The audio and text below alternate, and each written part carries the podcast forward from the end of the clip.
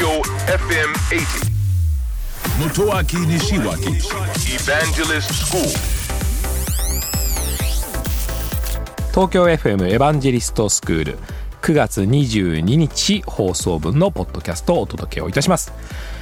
番組ご一緒してるね乃木坂46さんも中国への進出が大変増えてきました。でいよいよあのライブをね上海で行うことが決まっているわけですね。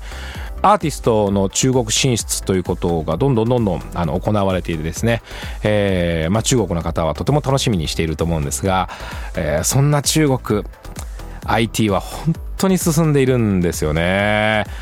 で中国に足を運んだ際にはですねぜひ決済というものを見てきていただきたいんですね番組の中でも時々、まあ、テーマとして扱っていますが決済つまり物を買う時にお金を支払う行為ですね。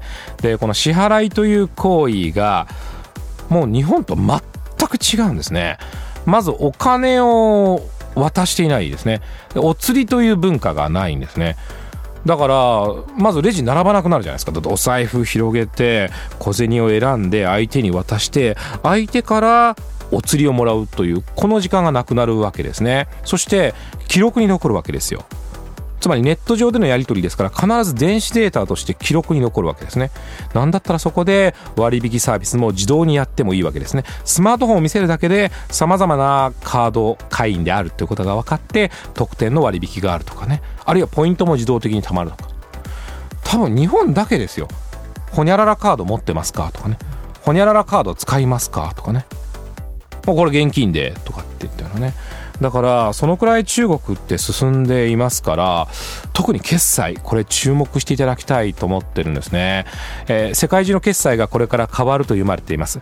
その決済は小口決済ですね。マイクロペイメント。ここの進化に中国は非常に長けていますから日本でもこのエリアどんどんどんどん期待していきたいと注目をしています。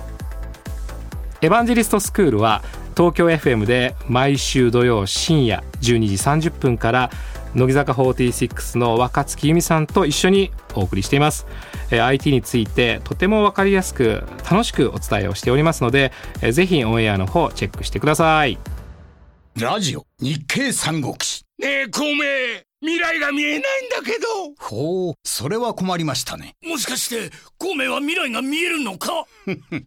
なんだ思わせぶりだな。どうやったら未来が見えるんだ？教えてくれ。嫌ですなあ、頼むよ。俺も知りたい。教えない。教えてくれよ。絶対教えない。教えて。教えない。ねえ、お願い。教え俺も。頼むよ。教えて。教えない。教えて。日経電子のバーン知は力なり。日経電子版